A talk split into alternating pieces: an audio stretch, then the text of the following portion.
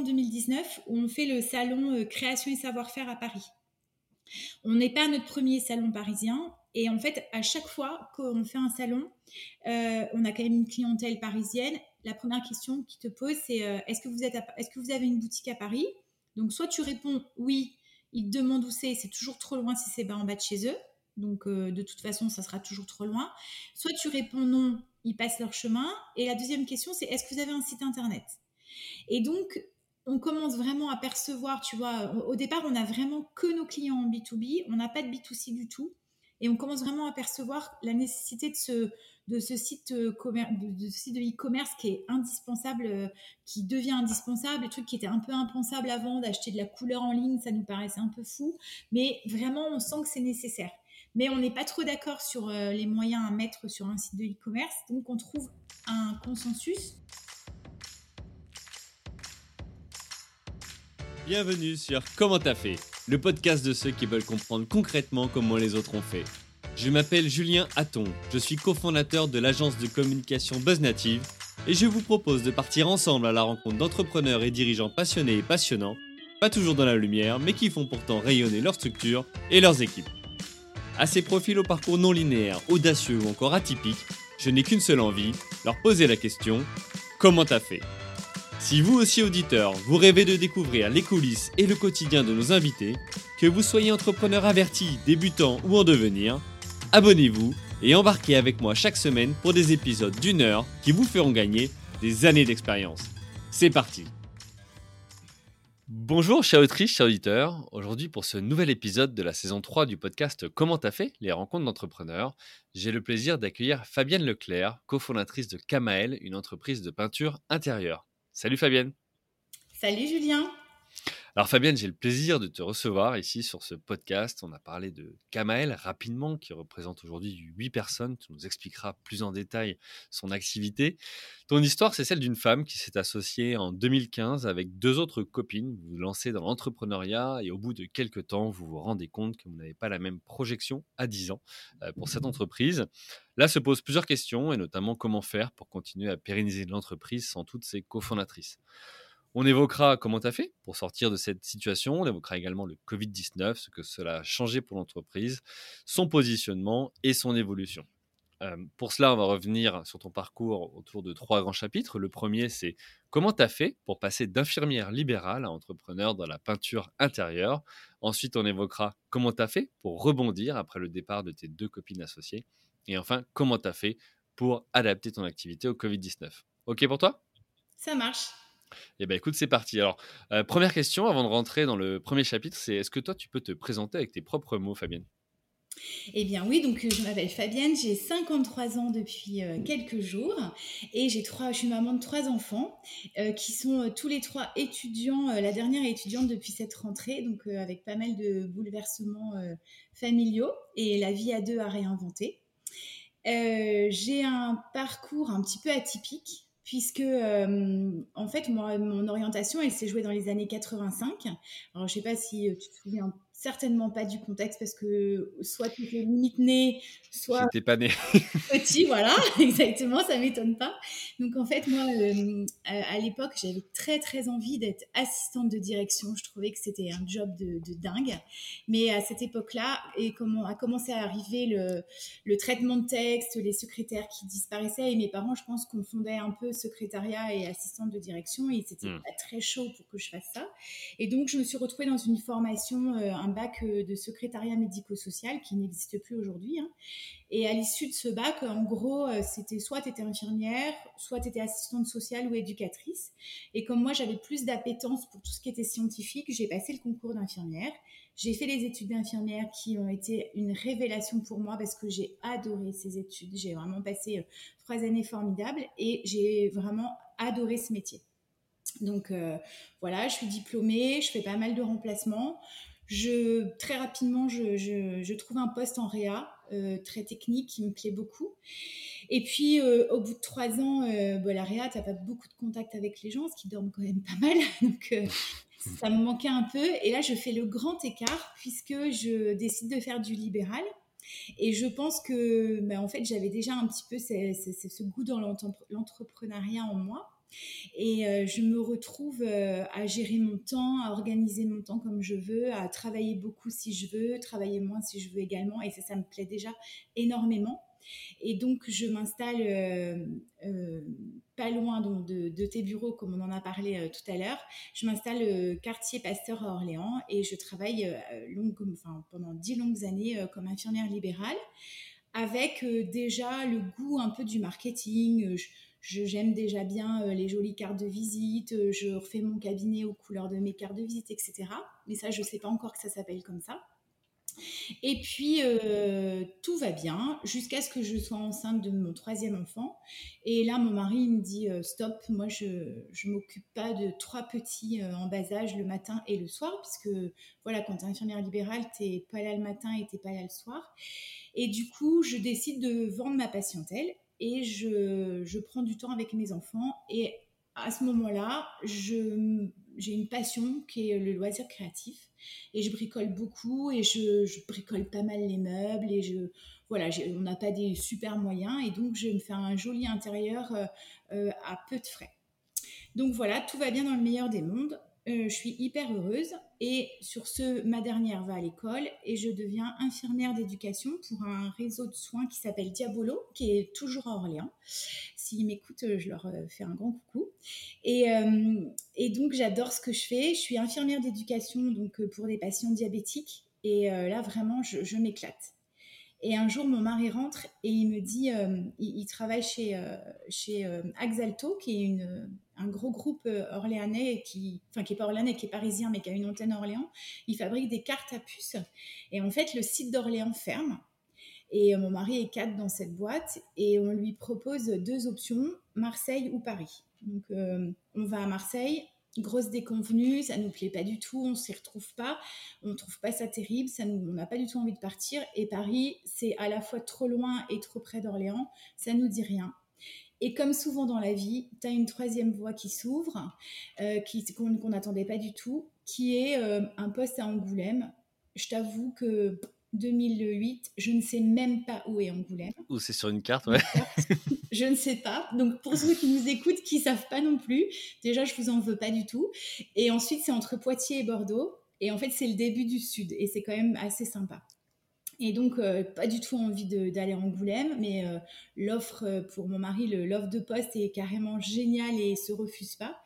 Et donc, on décide de partir et on va s'installer à Angoulême où on arrive, on ne connaît personne, euh, on est avec nos trois enfants. Évidemment, c'est très compliqué de reprendre une activité d'infirmière parce que mon mari n'est pas du tout dispo, on n'a pas d'amis, pas de famille. Bon, j'ai, euh, c'est pas grave, je fais une pause, je, je travaille pas pendant, pendant un petit peu, je m'occupe des enfants. Mais sauf que quand c'est pas ton tempérament trop de rester à la maison euh, et de t'occuper que des enfants, ce qui est hmm. super intéressant, hein, mais que ça, moi, ça me suffisait pas. Et du coup, je m'investis pas mal dans l'association de parents d'élèves et je commence à faire du loisir créatif avec d'autres mamans. Et puis finalement, de fil en aiguille, euh, tu sais, les choses se font comme ça quand ça doit se faire. J'ai une maison qui s'y prête et assez rapidement, j'ouvre un atelier de valorisation de, mobilier. En fait, un atelier de relooking de meubles, c'est comme ça qu'on dit à l'époque. Et donc, euh, j'ai pas mal de clients, à ma grande surprise. Je travaille pour une marque euh, de produits en vente directe, tu sais, sur le concept de la vente à domicile. Et mon atelier tourne bien et en fait, ça se développe de plus en plus et je trouve ça hyper intéressant. Et là, c'est une, euh, c'est une activité, c'est une entreprise? Alors là, pour l'instant, euh, je suis surtout, tu sais, j'ai un statut de VDI, de vendeur à domicile. D'accord. Et puis mes ateliers, euh, mes ateliers, c'est pas trop rémunéré, c'est un peu, tu sais, on a un peu, je suis un peu dans la découverte là. Hmm. Et puis petit à petit, je me rends compte que vraiment ces ateliers, ça plaît de plus en plus. Les, les clients sont très frivoles de, très friand, pas très frivole, très friand de ça. Et on arrive, tu vois, dans les années, euh, on doit arriver vers 2010, 2011, et euh, il y a le statut auto-entrepreneur qui commence vraiment à bien fonctionner. Ça commence à ouvrir à ce moment-là. Voilà, ça s'ouvre pas mal. Et donc, du coup, je, je, saisis l'occasion et je, donc je, je prends un statut auto-entrepreneur et j'ouvre mon atelier qui s'appelle l'atelier gris éteint. Et, je, et ça marche nickel comme ça pour moi. J'ai euh, pas mal de clientèle, je, je, leur propose les produits pour faire leur relooking, etc. Et parallèlement à ça, dans l'entreprise de vente directe, je prends des responsabilités. Je suis d'abord formatrice, puis euh, manager de région. jusqu'en 2014 où tout va bien pour, de mon côté, mais visiblement, c'est pas partagé par mon patron à l'époque qui me, dit un beau jour qu'en fait, on va pas continuer ensemble. Donc, bon, c'est un petit peu, un petit peu raide pour moi, j'avoue. Et je me dis que, en fait, j'ai pas du tout envie d'arrêter mon atelier qui fonctionne plutôt bien. Et en même temps, j'ai plus trop envie de rapporter des sous à mon patron. Donc je me dis, bah, c'est pas grave, je vais chercher une autre marque. Et je cherche, et je cherche, et je trouve pas. En fait, ce que je trouve, c'est des marques qui sont distribuées en, GMS, tu sais, chez Leroy Merlin, chez Casto. Mhm. Et je me dis aucun intérêt parce que, en fait, moi, je vais pas avoir la force de frappe commerciale qu'ont les grandes enseignes. Donc, euh, aucun intérêt pour moi. Il vaut mieux que je, je sois. Euh, euh, j'ai une marque qui soit vraiment. qui se distingue. donc, à ce moment-là, je décide euh, je commence à réfléchir à créer ma propre marque. Et tu sais, à ce moment-là, il y a cette, euh, petite dose d'inconscience que, qui fait que tu te lances parce que tu connais pas vraiment tous les tenants et les aboutissants, sinon tu n'irais pas forcément. Et j'embarque dans l'aventure euh, Pascal, qui a aussi envie de cette, cette aventure entrepreneuriale. Et donc, on commence à travailler toutes les deux et on est rejoint assez rapidement par Isabelle, à qui on parle du projet et qui est enthousiaste. Et donc à trois, on, réfléchit cette marque vraiment sur mesure, comme si c'était pour nous. C'est-à-dire que on fait vraiment un benchmark hyper important. À l'époque, on ne sait pas que ça s'appelle un benchmark d'ailleurs. On fait vraiment le tri euh, dans toutes les marques de ce qui nous plaît, ce qui nous plaît pas, euh, les concepts qui nous plaisent, euh, les avantages, les inconvénients, et on crée un truc sur mesure qui nous, qui nous plaît. Et comme on t'a certainement dit plein de fois dans, dans les aventures euh, entrepreneuriales, en fait, il y a un moment où tout s'aligne et tu rencontres les bonnes personnes au bon moment. Et en fait, tu as un peu l'impression que quelqu'un euh, dirige un peu les choses, c'est un peu la marionnette et que finalement, malgré toi, eh ben, hop, ça, se fait. Et donc, euh, en 2015, on dépose les statuts de Kamael. Voilà. Ok, alors je viens de prendre un ouragan dans la tronche. Tu m'as fait tout en condensé, mais c'était top et super clair. ok, on a compris comment tu es venu à monter Kamel et on reviendra sur le concept et comment tu as fait justement pour t'associer avec tes copines, etc. J'aimerais revenir sur, sur ton parcours parce que tu disais tout à l'heure, euh, il a, euh, il a de, ça peut-être d'atypique, en tout cas, je crois que c'est le terme que tu as utilisé, mmh. euh, de d'abord infirmière, et puis après tu te rends compte que la partie commerciale, ça te plaît, et puis tu aimes bien faire, tu lances ton atelier, et après tu te lances dans, dans, l'entrepreneuriat finalement. Est-ce que toi, du coup, autour de toi, tu avais vu, alors tu as parlé de ton mari, mais tu avais vu des entrepreneurs, tu avais eu des inspirations, des mentors potentiellement, ou pas du tout? Alors en fait, pas du tout. Je sais pas du tout d'où me vient euh, cette appétence parce que euh, j'ai une maman qui était institutrice. Mon papa, il, était, euh, il a été couvreur au début de, sa carrière et puis à la suite d'un accident, il est devenu maîtreur. Il a été salarié. En tout cas, moi, je l'ai toujours connu salarié. Mhm. Et je n'ai personne dans ma famille qui soit entrepreneur. Et en fait, moi, je crois que hum, j'ai découvert la liberté. En fait, quand j'étais infirmière libérale, j'étais entrepreneur, hein, puisque c'est pas vraiment entrepreneur, c'est tu, tu, tu es euh, tu es à ton compte, mais les tarifs sont réglementés. Ouais, mais tu sais, les tarifs sont réglementés, donc de toute façon, tu peux pas, enfin, je veux dire, euh, tu peux pas décider de te développer commercialement. Oui, hormis faire plus d'heures, mais de toute façon, tu as un temps bah, fini, donc tu es limité. Tu en fais, en fais beaucoup, beaucoup des heures hein, quand tu es infirmière libéral, mais déjà, je mesure ce, cette liberté que si j'ai envie de gagner beaucoup de sous, bah, il faut que je travaille beaucoup, en fait. je hmm. mesure déjà ça. Et puis inversement, donc ça c'est toute ma première partie quand je suis infirmière libérale. Puis après j'ai mes enfants qui arrivent et là je mesure la liberté de nouveau de m'organiser comme je veux, d'aller les chercher à l'école si je veux, euh, de pouvoir être à la maison le week-end même si je travaille. Donc euh, moi c'est vraiment la liberté que cette, cette euh, l'exercice en dehors du salariat m'apporte. Ça c'est vraiment vraiment ça qui me qui me plaît. Mais j'ai pas de mentor en fait je me rends compte aujourd'hui que hum, c'est en moi, mais je ne sais pas d'où ça vient en tout cas. Hmm, ok. Euh, bah intéressant du coup, donc ça vient pas de ton environnement, en tout cas familial au, départ. Tu as pris goût au fur et à mesure. En tout cas, c'est ce que je comprends mmh. dans, dans, dans, ce que tu dis. et cette partie commerciale, parce que c'est pareil, euh, tu vois, passer d'infirmière à, à, plutôt commercial derrière, on peut dire que le saut est grand. Alors peut-être pas, mmh. hein, ça dépend des, perspectives. Comment toi, tu es arrivé dans un monde nouveau où tout de suite tu t'es dit Ah, j'adore, il y a un truc qui me plaît ou, ça a été dur au départ et tu as dû t'y faire? Alors en fait, je pense que je suis, je suis compétitrice. Ça, c'est sûr et certain. tu sais, on en avait parlé en préparant ce podcast, je cours. Et euh, je cours pas mal et d'ailleurs, euh, j'écoute souvent euh, tes podcasts en courant. Et je j'aime pas perdre. Ça déjà, ça c'est clair. J'aime pas être dans, dans, le, dans, le, peloton de, de la fin. J'aime bien être dans le peloton du début, même si voilà, je je j'accepte de pas être vraiment en première ligne, mais voilà, j'aime bien être quand même pas trop mal placée. Et dans tout ce que je fais, je suis comme ça. J'aime bien, euh, voilà, j'aime bien quand c'est bien fait. J'aime, euh, j'aime l'excellence. Ça a toujours été en, moi, ça depuis que je suis petite. Bon après, j'avais une mère institutrice, hein, donc elle m'a peut-être un peu aidée à, à, devenir comme ça quand même. Mhm. Mais, euh, mais ça m'a toujours attirée. Je, je, suis assez compétitrice, donc ça déjà, ça c'est sûr. Après, quand tu travailles avec, tu sais, moi j'ai fait de la vente directe et j'ai animé une équipe de vente directe c'est une école incroyable.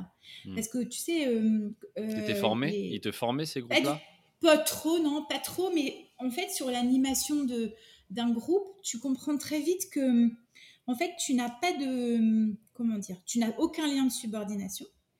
Euh, moi, en fait, c'était une équipe 100% féminine qui est complètement libre euh, de travailler ou non. Hein, c'est du travail à temps choisi.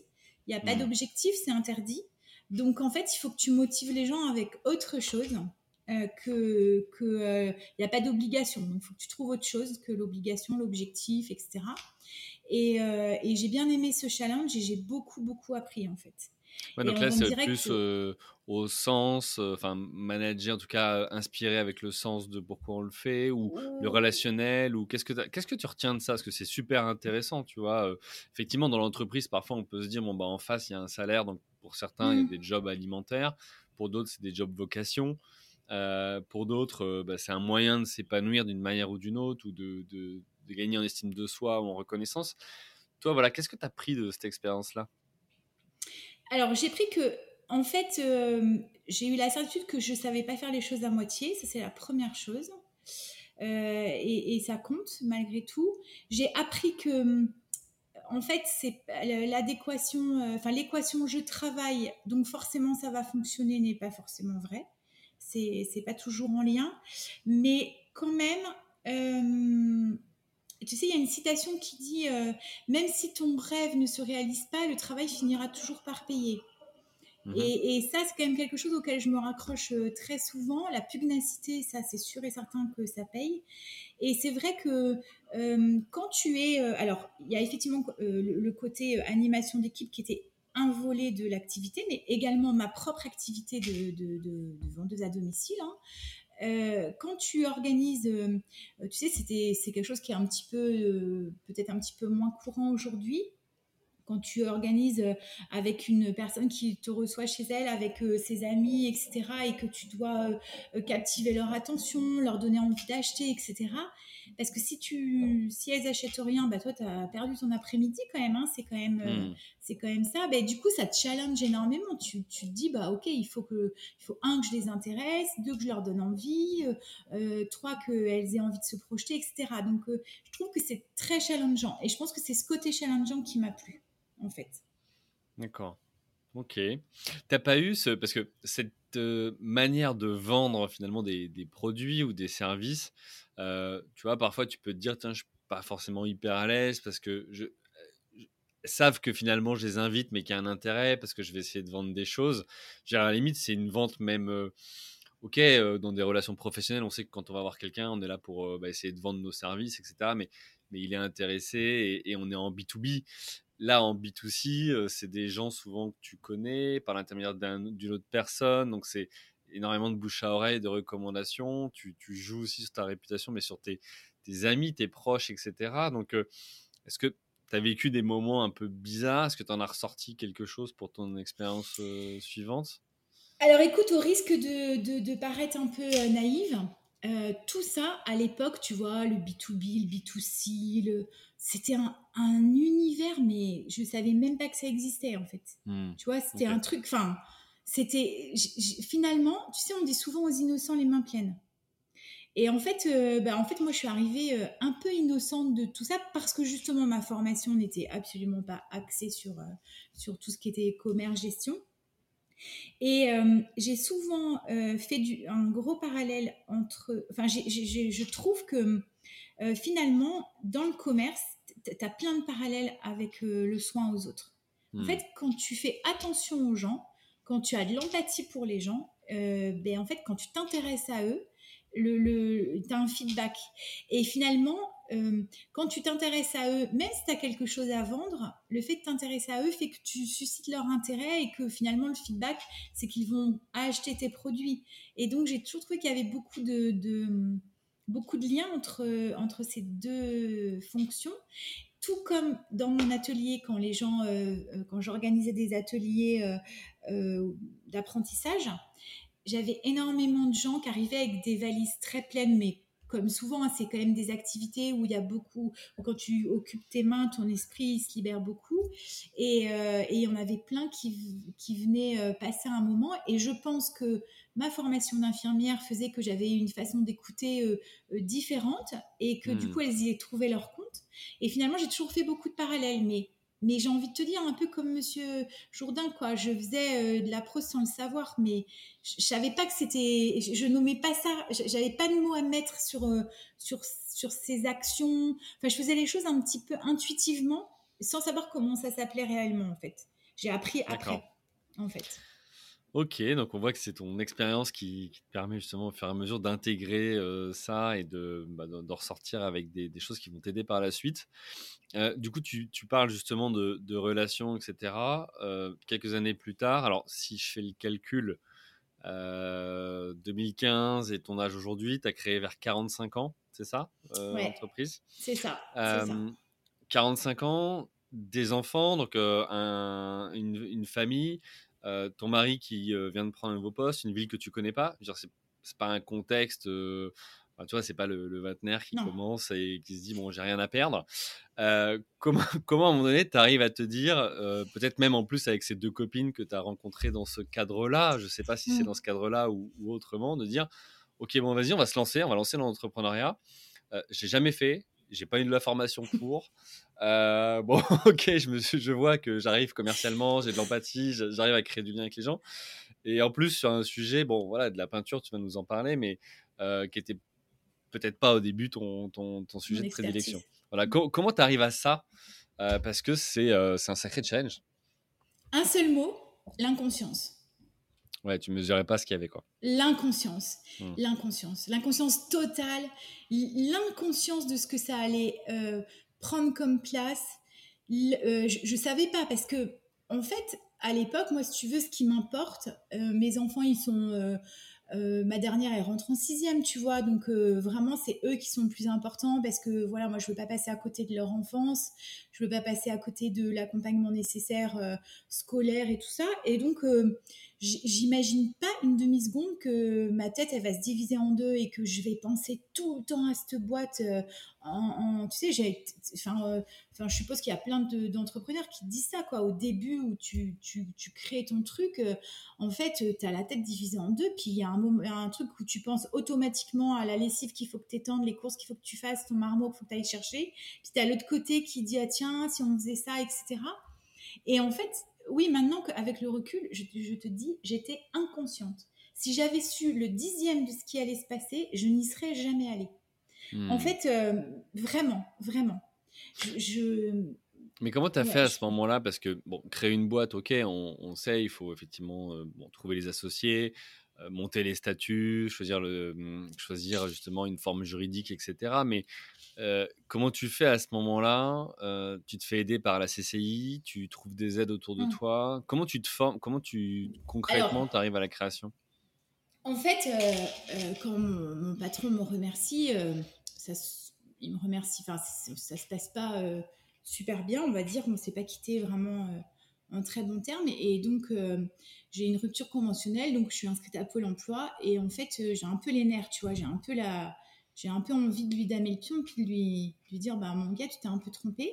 Hmm. Euh, et, du coup, j'ai la rage, tu vois, et c'est une mauvaise raison en réalité, mais n'empêche que la rage, ça te, ça te fait. parfois, ça galvanise. Ça te galvanise pas mal. Et en fait, j'ai la chance de. J'arrive à Pôle emploi et puis euh, j'arrive toute gommée. Au premier entretien, je dis, bah, de toute façon, en fait, moi, j'ai un projet de création d'entreprise. Euh, et la fille, elle doit sentir que. Bah, quand tu m'as dit tout à l'heure, j'étais un ouragan, elle a dû se dire, oh là, on plein dans mon bureau. Donc, et d'emblée, elle me dit Ok, ok, pas de problème, je vous mets sur un accompagnement à la création d'entreprise. Tu vois, tout de suite, elle me dit Ok, pas de problème. Et donc, en fait, il y a deux sortes d'accompagnement. Il y a un accompagnement qui dure trois jours, puis après, tu en as un beaucoup plus long. Et au premier accompagnement qui dure trois jours, le gars, il doit se dire Ok, euh, elle, sait où elle va, et c'est ce qu'elle veut. Euh, ok, donc il valide mon accompagnement long. Et donc, euh, je suis accompagnée par euh, Sylvie, euh, que je salue au passage quand même, parce qu'elle nous a quand même bien aidés. Et, et, je travaille aussi beaucoup à l'époque, je travaille beaucoup à distance avec Pascal, qui habite, qui habite dans le sud. On, est vraiment, sans le savoir, on est déjà dans le télétravail, hein, parce que nous, on ne se voit pas toujours, on travaille beaucoup par téléphone. les visioconférences, ça n'existe pas tellement, donc euh, on passe beaucoup, beaucoup de temps au téléphone. Et en fait, on, je crois qu'on on dessine un peu notre rêve, tu vois, on, est, on rêve de ce truc-là, un truc un peu idéal, etc. Et puis, bah, le, hasard, les rencontres, euh, euh, les gens que tu croises, tu te dis, c'est dingue, je croise ce type-là, alors que j'ai vraiment, j'ai besoin de cette aide, etc. Et puis, bah, tu sais, Angoulême, c'est une toute petite ville, et euh, dès que tu as un petit peu de réseau, bah, vite, ça se, tu rencontres un tel qui fait, qui t'aide pour ça, puis tu, enfin oui, moi, je retiens de cette période l'espèce de magie que les choses t'appartiennent, enfin, t'échappent un petit peu et que ça s'imbrique malgré toi avec des hmm. gens qui peuvent t'aider et qui arrivent presque miraculeusement sur ton chemin au bon moment. Moi, ça m'a vraiment euh, toujours euh, étonné ce truc-là. Ok, donc, euh, donc là, bah, ça c'est intéressant de voir ça parce que euh, souvent, parfois, effectivement, on, fait le raccourci pour l'emploi. Bon, bah, c'est pour trouver un emploi ou autre, mais il y a aussi de l'accompagnement à, l'entrepreneuriat et c'est important, je pense, mmh. de, le mentionner pour les auditrices et auditeurs qui nous écoutent parce que bah, ceux qui cherchent justement à se reconvertir ou à euh, se lancer en entrepreneuriat, pour l'emploi peut aussi aider. Et ça, Exactement. et, et, souvent, ce sont des. Euh, pas souvent, toujours, quand tu t'adresses à des gens qui sont responsables de l'accompagnement des, demandeurs d'emploi en, en projet de création, c'est des gens qui sont formés et donc qui sont euh, n'ont pas du tout euh, la même posture que qu'un agent lambda qui euh, peut voir des gens qui sont pas forcément très actifs dans leur recherche d'emploi et qui sont parfois pas toujours super motivés pour t'aider. Ces agents-là sont formés et, sont vraiment là pour te soutenir. Et ça, c'est hyper important parce que c'est, comme tu dis, une facette de Pôle Emploi dont on parle rarement. Mais moi, ils m'ont mmh. vraiment aidé. Hein. Je cet accompagnement, euh, ça a été vraiment salvateur. Parce qu'en fait, euh, moi, j'étais et je suis toujours aussi nulle en chiffres. Et en plus, ça ne m'intéresse pas. Donc, euh, vraiment, ils m'ont beaucoup aidé sur ce plan-là. Alors justement, tu dis, moi je suis nul en chiffres et ça m'intéresse pas. Vous êtes trois associés. Tu disais tout à l'heure qu'une de tes associées est pas physiquement à côté de toi. avant qu'on aille sur la, deuxième partie, est-ce que tu peux nous expliquer comment à un moment donné vous êtes mis d'accord euh, pour dire bah voilà on se lance à trois comment vous répartissez les rôles? Comment vous répartissez euh, les parts? En fait comment à un moment donné ça devient une entreprise? Euh, sur laquelle vous vous lancez et vous dites bon bah par contre maintenant bah, il faut sortir du mmh. chiffre et il faut, faut, la développer cette entreprise alors en fait au départ en, en termes opérationnels au, début, on est que toutes les trois. Donc, euh, mon autre associée, qui elle habite sur Paris, et on est elle, nous rejoint. En fait, on a déjà beaucoup avancé le projet avec Pascal quand Isabelle nous rejoint. Euh, et hum, elle, son choix, alors euh, pour répondre à ta question de la répartition des parts, son choix, c'est un investissement moindre. et donc, on très mal conseillé par notre avocat parce que ben voilà, forcément ça pose des problèmes de gouvernance. On est exactement à égalité avec Pascal et Isabelle a une petite partie. Donc euh, ça c'est compliqué après en, termes de, gouvernance, mais ça on ne le savait pas euh, à l'époque. Et euh, en fait on répartit les rôles selon nos appétences et selon ce qu'on sait faire. Et en fait, ça se fait assez naturellement. C'est-à-dire que, alors là, pour le coup, euh, Pascal, c'est une pro du tableau Excel, euh, des chiffres. Elle, voilà, ça, ça marche super bien. Isabelle, elle est plutôt douée, tout ce qui est organisationnel, tout ce qui est manipulation de logiciels, etc. Et moi, je m'occupe plus de tout ce qui est relations au hasard avec les fournisseurs, avec la banque, avec l'avocat, tout ça. Et ça se fait assez naturellement, tout, tout, le temps où on est en préparation du projet.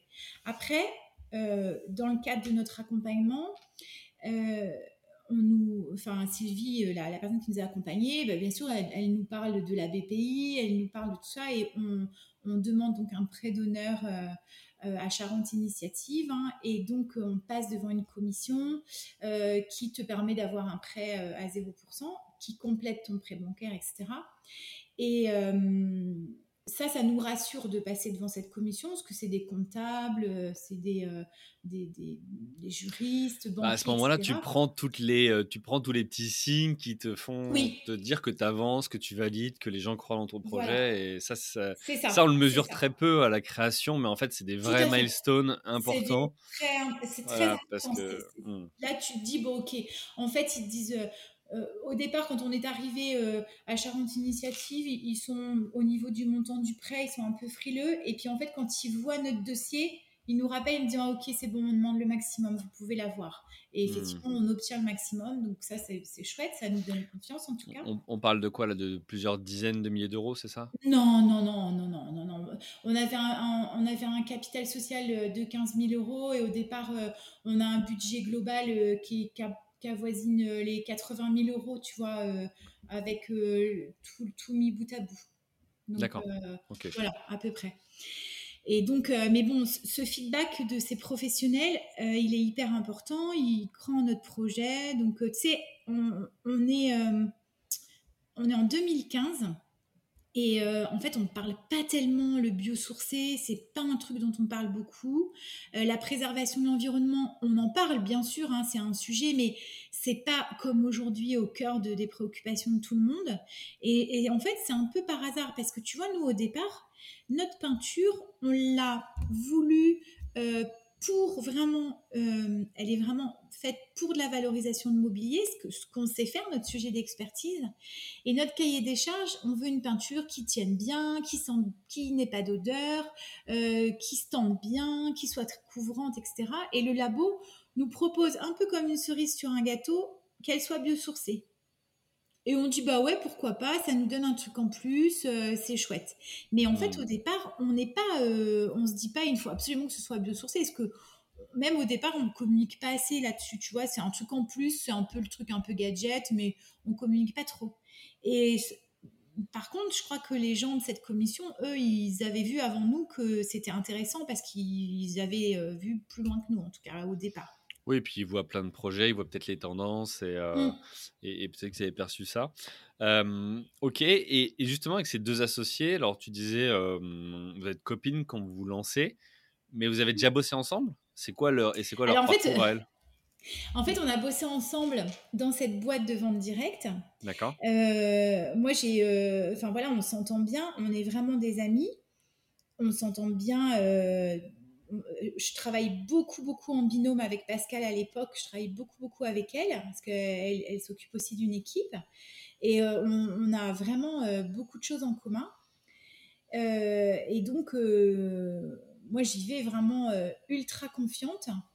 Et tu vois, même tout ce qui est euh, des, petites choses sur lesquelles mon mari attire mon attention, euh, j'ai un peu tendance à balayer d'un revers de la main en me disant non, mais ça va le faire, la distance, etc. Euh, non, non, mais c'est bon, ça va le faire. Mais factuellement, étant donné qu'on est accompagné par une institution locale qui nous fait un prêt à taux zéro, évidemment, l'entreprise, elle doit être installée sur le territoire. C'est comme hmm. ça. Après, ça nous semble logique. Euh, si tu prends euh, le sud, euh, Paris et Angoulême, Angoulême est au milieu, donc on est à mi-chemin. C'est aussi intéressant en termes de prospection parce qu'on va pouvoir prospecter de manière horizontale sur France entière, donc on trouve ça bien. Et puis, on est tellement motivé que toutes les choses qui sont un peu difficiles, comme le travail à distance, et puis bah, pour Isabelle et Pascal, c'est quand même super dur euh, parce qu'une fois par mois, elles partent de chez elles le lundi mmh. matin, elles viennent travailler à l'entreprise et elles repartent chez elles le jeudi, quoi. Donc elles mmh. partent une fois par mois pendant la semaine. Et c'est pas neutre. familialement, ça a un impact, etc. Et puis bah, au début, voilà, tu le fais facilement, tu as de l'enthousiasme et tout, puis bah, ça, ça s'use aussi un petit peu. Il y, a forcément. Et inversement, hmm. voilà, inversement, euh, bah, quand tu as le voisin qui t'appelle à minuit le samedi soir parce qu'il y a de la lumière dans ton local, bah, qui c'est qui va euh, C'est moi. Hein. Je veux dire, c'est évidemment c'est moi qui vais. Donc, euh, tu vois, il y a tout ça, toutes ces petites choses là que que tu que tu n'imagines même pas au départ de toute façon, en fait en réalité. Ok, ouais, ouais, bah, je te rejoins entre ce qu'il y a sur le papier quand tu le présentes, quand tu obtiens les fonds, les agréments et que après tu es dans l'opérationnel, il y a, il y a, mmh. souvent un, grand gap. Mmh. ok, dernière question pour cette première partie et, on passera ensuite à, à, la suite. C'est euh, pourquoi Kamael ce nom et quel est le, le positionnement ou la différence justement des peintures que vous proposez? Alors pourquoi Kamael C'est parce que euh, Kamael, c'est le nom un petit peu secret de notre projet au début avec Pascal. Et en fait, le début de Kamael, c'est Camille, comme le prénom de sa fille aînée. Et Maël, c'est le prénom de ma fille. Et donc, quand tu colles les deux, ça fait Kamael. Donc, c'était un peu notre nom de code pour pouvoir bosser euh, sereinement euh, en nommant notre projet devant quelqu'un d'autre sans qu'il risque de comprendre de quoi on parlait. Donc ça, et en fait, quand on arrive au brief avec l'agence de com qui nous accompagne euh, pour euh, tout ce qui est euh, création du nom, du logo, etc., on arrive avec ce mot Kamael. Et en fait, il y en a une qui dit, mais c'est le féminin de Camailleux et vous êtes trois filles. Et là, on se dit, bah ouais, en fait, ça, bah oui, c'est logique, ça le fait. Et moi, j'aime beaucoup les diphtongues. C'est vraiment quelque chose que j'aime dans la langue française. J'aime le tréma, je ne sais pas pourquoi, mais en tout cas, j'adore. Et c'est assez doux, Kamael, je trouve, c'est une consonance assez douce. Et puis oui, ça a du sens. Donc on garde le nom, d'autant plus qu'à la fin de Kamael, il y a deux LE comme la fin d'Isabelle. Donc voilà, ça a vraiment du sens pour toutes les trois. Et donc on garde le nom. Et notre positionnement, il est vraiment aujourd'hui, quand, quand, je parle de Kamael, c'est vraiment une marque de, donc de peinture biosourcée pour la décoration intérieure, donc à la fois les murs et les meubles. Euh, on associe euh, l'éco-responsabilité un nuancier qui est hyper euh, tendance parce qu'on a une collection qui sort tous les ans qui nous permet de, vraiment toujours proposer des coloris que tu vois un peu partout. Et, et, cette capacité à... Enfin, on a aussi une toute une gamme de produits connexes euh, qui vont euh, du produit pour préparer euh, et protéger un relooking de meubles avec un apport pédagogique qui est assez important et qui a été initié par Isabelle, qui a fait un boulot absolument incroyable de fiches, de tutos, etc., qui a, vraiment constitué, la base documentaire de, la marque. Ok, bah écoute, super. As quelques chiffres à partager euh, enfin, sur l'équipe, sur euh, je sais pas, du, chiffre des volumes de, de vente? Alors, euh, en fait, on était donc. moi, je suis assez fière d'une chose c'est qu'on était trois associés. On a eu au bout d'un an une salariée. Mmh et depuis que je suis seule aux, commandes, j'ai, donc, on est en tout 4, 4 CDI et j'ai 4 alternants. Et donc, on est passé à 8, quoi. Donc, euh, je suis assez fière de ça, même si c'est euh, une partie alternante. J'aime ce mix euh, de, de, de, la jeunesse et de l'impétuosité des alternants avec la sagesse de l'équipe CDI qui est un peu plus âgée. Ça fait un bon... Je pense que ça fonctionne bien. J'avais... j'avais fait un, un, calcul de nombre, je crois qu'on sort 12 800 pots par an. Euh, voilà, euh, on a euh, aussi tout le volet formation qu'on n'a absolument pas évoqué avec Formael.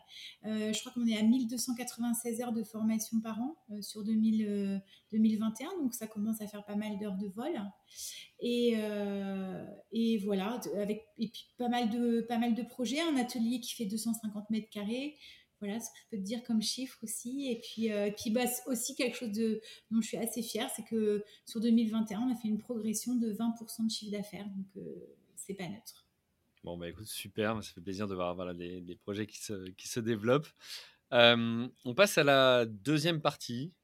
comment tu as fait mmh pour rebondir après le départ de tes deux copines associées? Donc, c'est comme ça aussi que je t'avais découvert. J'avais vu mmh. un article, alors je ne sais mmh. plus quel magazine. les éco-entrepreneurs voilà, les éco-entrepreneurs qui, qui relayaient bah, ce fait de jeu, j'ai envie de dire, mmh. pour faire l'analogie avec le sport, bah, qui, qui, arrive aussi dans, dans l'expérience entrepreneuriale, qui est de dire, bah, voilà, il y, y, a des gens qui rentrent dans l'équipe, il y a des gens qui repartent aussi. Ça se passe aussi avec les associés. Euh, et, on sait que l'alignement entre associés est important justement pour que pour qu'une entreprise se développe. Vous, à un moment donné, vous vous rendez compte que vous n'êtes plus forcément aligné. Euh, voilà. comment ça se passe? Qu'est-ce que tu peux nous partager euh, pour, pour ça Alors en fait, ça s'est pas passé. on s'est pas dit un jour qu'on n'était plus aligné. Mmh ça, c'est sûr et certain. En fait, j'avais une de mes associées, Isabelle. Je sentais depuis un petit moment que la distance, la route, ça lui pesait de plus en plus. Et puis elle était un petit peu plus âgée que nous et je sentais. le jour où elle m'a dit qu'elle s'arrêtait, je n'étais pas étonnée. Ouais, euh, non, je n'étais pas étonnée. Par contre, ce à quoi je m'attendais pas du tout, c'était que Pascal s'arrête en même temps qu'elle. Euh, je pense que euh, intelligemment, Pascal sentait bien qu'on n'avait pas forcément cette même projection à 10 ans parce que je pense qu'il y a des gens qui sont faits pour être euh, entrepreneurs et des gens qui sont faits pour être salariés. Et, euh, tu vois, si j'avais quelque chose à, refaire et à, à faire autrement, c'est vraiment ça. Je pense qu'en fait, je créerais toute seule cette structure et que je salarierais Pascal, mmh. c'est vraiment, euh, vraiment quelqu'un sur qui je, pouvais compter et qui a fait un super boulot. Et Isabelle aussi, elles ont, enfin, je veux dire, euh, sans elle, euh, Kamel, on ne serait pas là aujourd'hui. Clairement, elles ont posé les bases avec moi et euh, ça, oui, c'est. contribué. voilà, ça, ah bah oui, oui, c'est plus qu'une contribution, hein, c'est vraiment une construction. Et, mais bon, ceci dit, je pense que dans leur, dans leur façon de voir les choses, ben, en fait, elles sont un peu comportées comme des salariés qui poseraient leur démission. C'est-à-dire qu'en fait, elles, elles, elles sont jamais arrivées un jour en me disant bah tu sais euh, on voudrait s'arrêter comment t'imagines la suite? En fait elles m'ont dit bah voilà on va s'arrêter et on s'arrête euh, euh, le 30 juin quoi ouais, donc un peu devant le fait accompli finalement voilà. Hmm. et puis pas du tout la possibilité de dire bah en fait moi je c'est pas du tout mon choix en fait, vous m'imposez un peu votre décision sans me demander si je suis d'accord. Et puis pour te resituer les choses et sans rentrer dans les détails, parce que je sais que ça va faire partie de la, ça fait partie de ta troisième partie. Euh, on est euh, début mars 2020, en fait. On est à 10 jours du premier confinement. Hmm. Voilà. Et donc, euh, donc elle m'annonce ça. C'est une grosse claque. Je te dis pas, j'ai, je pense que j'ai à mon actif une bonne dizaine de nuits blanches, tu vois, parce que là, tu te dis, mais, oh, mais c'est pas mon choix. Moi, j'ai pas envie d'être seule. Et puis surtout, tu mesures que quand tu es trois, les décisions que tu prends, elles t'appartiennent jamais complètement en fait. C'est-à-dire que hmm. tu les partages toujours à trois. Donc de toute façon, quand il y a une mauvaise décision qui est prise, c'est pas de la faute de l'une ou de l'autre, c'est collectif. Donc en fait, moi en tout cas, j'ai vécu sereinement pendant euh, tout le temps, euh, tu vois, de 2015 à 2020, pendant cinq ans. Hein. moi, je peux te dire, j'ai dormi sur mes deux oreilles parce que j'avais jamais cette inquiétude et ce stress de ne pas bien faire. Et puis du coup, de jour au lendemain, tu te retrouves à te dire, bon ok, je suis toute seule à décider. Et donc, euh, on est à quelques jours du, du, premier confinement. Et là, je me dis, euh, le, 17 mars, là, quand euh, Emmanuel Macron annonce le confinement, je dis, bon, alors là, c'est bon, on est mort, il y aura plus de... Enfin, on va, ça va s'arrêter, quoi. On hmm. va être... On, on, va fermer la boîte, en fait, ça va s'arrêter. Et finalement, c'est pas la fin de l'association, c'est carrément la fin de la boîte. Et donc avec aussi bah, euh potentiellement euh, les collaborateurs qui perdent euh, bah, leurs emplois, les clients. Alors on n'en avait qu'une à l'époque. On avait une mmh. seule collaboratrice à l'époque, donc bah, du coup je, lui dis bah en fait on va mettre en, place le, chômage partiel. Et puis voilà, et puis je me dis bon ok ça va s'arrêter. Puis en fait on en parlera tout à l'heure, c'est pas du tout ce qui s'est passé, mais voilà ça, ça a été dur à ce point-là enfin, sur ce point-là, ça a été super dur. C'est cette espèce de, fait accompli et de pas avoir du tout la capacité et la possibilité de dire ben, en fait je suis pas d'accord quoi. J'ai pas décidé ça. C'est pas comme ça que je, vois les choses. Et, donc euh, bon pendant quelques mois ça a pas mal euh, tourné dans mon esprit. Puis bah je pense que je pense que c'est ma nature en fait. J'ai une nature adaptable et puis bah, je me suis finalement adaptée. Et puis et puis voilà et alors, du coup, elles sont parties en combien de temps? Parce que tu dis que début mars, elles te l'annoncent. Tu as parlé tout à l'heure de fin juin. Euh, parce que quitter en tant qu'associé une entreprise, enfin, il y a plein d'impacts. Il y a la partie opérationnelle, évidemment, qui, qui t'a fait faire des, des, nuits blanches. Tu as aussi un impact financier, tu as un impact juridique, tu as un impact sur mmh. l'entreprise de manière globale.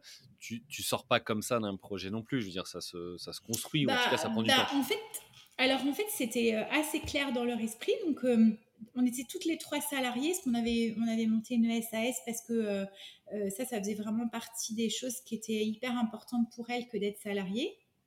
Donc en fait, bah, clairement, elles ont posé leur démission. Euh, Isabelle a tout de suite dit, bah, en fait, moi, je vendrai mes parts, et Pascal a dit, moi, je vais les garder. Et là, tu vois, je trouvais ça moyennement sport, quoi. Parce que je me suis dit, bah, en fait, je vais travailler, et puis tu gardes tes parts. Bon, ok. C'était indiscutable. parce que du coup, il y a un changement de j'ai le mandat et j'ai un, rôle opérationnel de je deviens que associé ou actionnaire euh, sans être opérationnel, mais j'ai quand même mmh. un droit de regard euh, mmh. sur l'entreprise, potentiellement aussi de rémunération sur des dividendes éventuels. Enfin voilà, en tout cas, c'est tout à fait. C'est sortir un peu, c'est sortir du bateau, mais garder garder un pied dedans quoi. C'est ça, exactement. Et, donc, donc ça, moi, je suis pas trop d'accord avec ça au départ. Euh, mais bon, je, je me dis, bon, j'ai d'autres sujets de, de, combat, hein, parce qu'en fait, il y a le quotidien euh, qui fait que bah, je, me, je me dis, OK, euh, on va finir par trouver une solution. Et euh, en, l'état, c'est ingouvernable. En fait, moi, j'ai 45% départ, Pascal a les autres 45%, Isabelle a 10%. c'est compliqué au départ, donc je, ça, ça commence tranquillou, l'été se passe. Et et rapidement, Isabelle me dit Bon, ok, maintenant j'aimerais bien voir comment on peut faire, que je te revends mes parts. Euh, est-ce que tu es d'accord euh, Ok, je suis d'accord. On avait fait faire une évaluation de la boîte.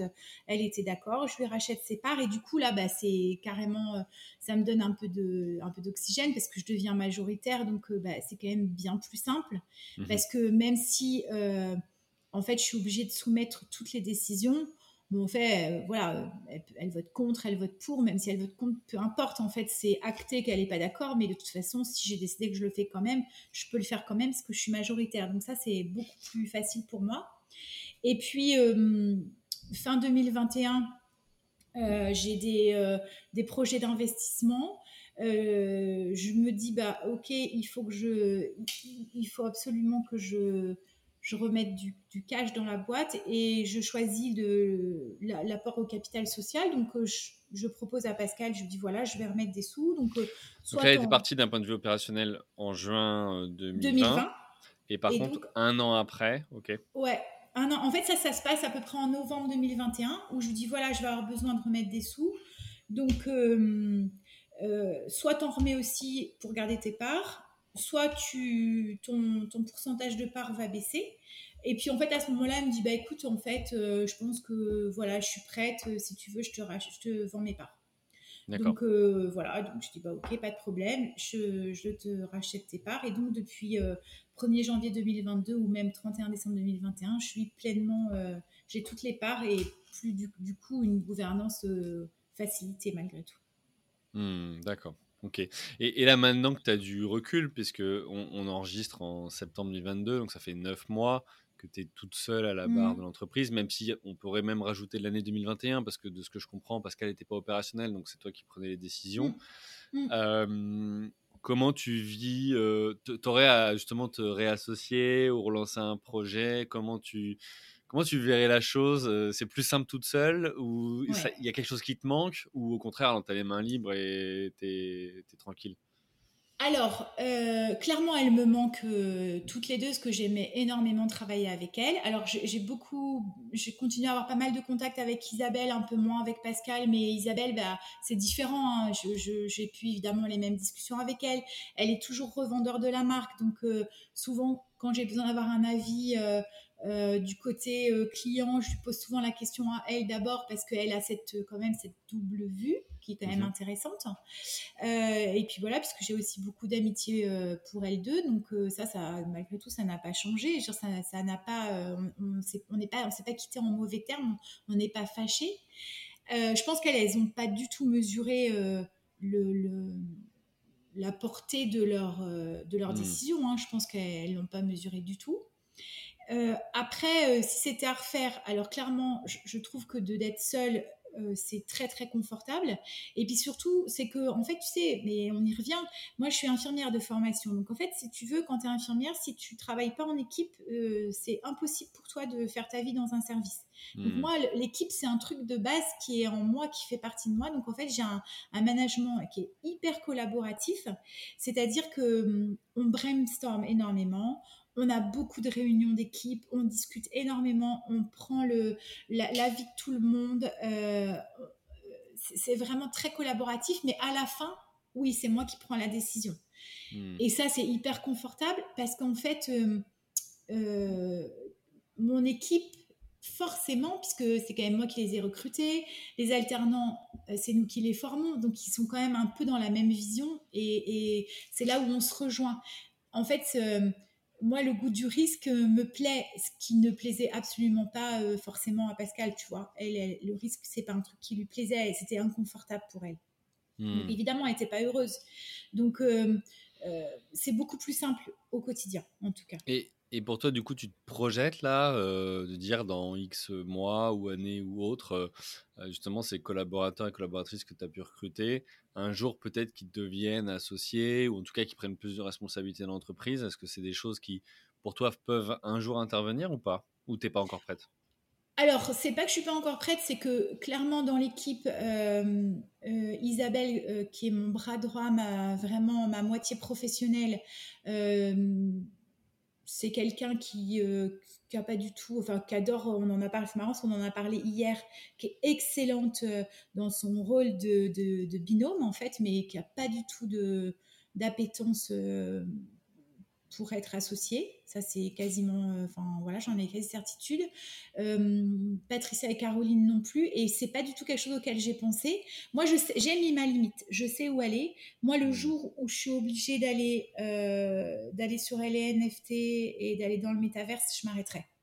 Parce mmh. qu'en fait, c'est trop c'est une façon de penser qui est trop éloignée de, de, mes modèles et de mes standards. Et tu vois, je me dis, euh, avec un peu de chance, euh, ça va correspondre au moment, de toute façon, où ça sera légitime de penser à faire autre chose. quoi. Donc euh, voilà, je sais pas. en fait, j'avance. J'ai plein d'objectifs, mais j'ai pas cette vision de me dire qu'est-ce que je vais faire de la boîte après. on verra. Ok. Alors, dans ce que tu sais déjà euh, comme ambition, que ce soit un an, deux ans, trois ans, ou même si c'est pas dix ans, tu projettes d'emmener où, euh, alors là, ça par contre, je suis capable de te le dire. En fait, moi, je veux vraiment euh, qu'on ait une, notoriété beaucoup plus importante que celle qu'on a aujourd'hui. Aujourd'hui, je pense que tout ce qu'on a mené comme travail, euh, notamment l'année dernière, euh, en termes de com et tout ça, on a beaucoup, beaucoup travaillé et ça commence à porter ses fruits. Tu vois, à l'heure où je te parle, euh, je suis, ma voiture est pleine pour partir exposer à maison et objets. Et ça, pour nous, c'est une vraie reconnaissance parce que j'ai vraiment le sentiment de, de, voir la, la, cour des grands s'ouvrir parce qu'on on a la chance d'exposer sur l'intérieur studio à côté de marques iconiques comme Mercadier un des plus grands salons euh, de votre activité. Hmm. Ah oui, oui, ah bah oui c'est le salon, enfin c'est international, il y a 12 000 architectes d'intérieur qui le visitent, donc euh, pour nous c'est vraiment une mise en lumière qui est incroyable, qui je pense euh, euh, intervient euh, grâce justement à tout ce qui a été fait comme travail. On a, on a travaillé sur la plateforme de marque, on a travaillé euh, avec un coach pour les réseaux sociaux, on a travaillé avec une agence de presse. Et du coup, je crois que tout ça, ça nous a donné de la légitimité aussi et qui fait que les organisateurs de Maison Objet nous ont fait confiance. Et donc, euh, euh, le, but, c'est ça, c'est vraiment de développer euh, la, clientèle professionnelle, parce que nous, on distribue dans, j'en ai pas parlé au début, mais on a deux canaux de distribution. On travaille en B2B avec des clients pros qui sont soit artisans, relookers de meubles, soit tapissiers, décorateurs, des décorateurs intérieurs, des architectes, mais aussi en B2C avec des clients particuliers qui achètent leur peinture sur le site. D'accord. Et donc voilà, l'idée c'est vraiment de, d'être connu, reconnu. Puis forcément, quand tu es connu et reconnu, euh, ben, tu as plus de commandes. Et donc euh, c'est un cercle vertueux. Après, tout ça, ça. Oui, et puis ça développe le sentiment d'appartenance, la fierté de l'équipe, de dire voilà, mon travail, il a, il a un impact, euh, quel qu'il soit. ok, bah écoute, super, c'est tout ce qu'on te souhaite. Pour toi et ton, équipe. je vois l'heure qui tourne et il va être temps de, passer à la dernière partie. Comment tu as fait pour adapter ton activité au Covid-19 Alors, tu l'as dit tout à l'heure, début 2020, début mars 2020, tes associés disent qu'ils veulent quitter l'entreprise. Dix jours après, 15 jours après, Emmanuel Macron annonce le confinement. tu vends un produit physique, alors aussi des formations. Comment ça se passe à ce moment-là? Euh, Comment tu fais pour t'organiser? Est-ce que tu as changé un peu le modèle économique? Est-ce que tu as proposé des nouveaux services ou nouveaux produits en réponse justement à ça? Voilà, comment ça s'est passé pour toi? Alors en fait, ça s'est passé, il euh, faut, remonter un petit peu plus loin que mars 2020. En fait, il faut remonter en novembre 2019 où on fait le salon euh, Création et Savoir-faire à Paris. On n'est pas notre premier salon parisien. Et en fait, à chaque fois qu'on fait un salon, on a quand même une clientèle parisienne la première question qui te pose, c'est euh, est-ce que, vous êtes est-ce que vous avez une boutique à Paris?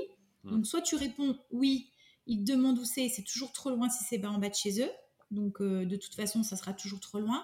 Soit tu réponds non, ils passent leur chemin. Et la deuxième question, c'est est-ce que vous avez un site internet? Et donc, on commence vraiment à percevoir, tu vois, au départ, on n'a vraiment que nos clients en B2B, on n'a pas de B2C du tout. Et on commence vraiment à percevoir la nécessité de ce, site euh, de, de e-commerce qui est indispensable, euh, qui devient indispensable, le truc qui était un peu impensable avant d'acheter de la couleur en ligne, ça nous paraissait un peu fou, mais vraiment on sent que c'est nécessaire.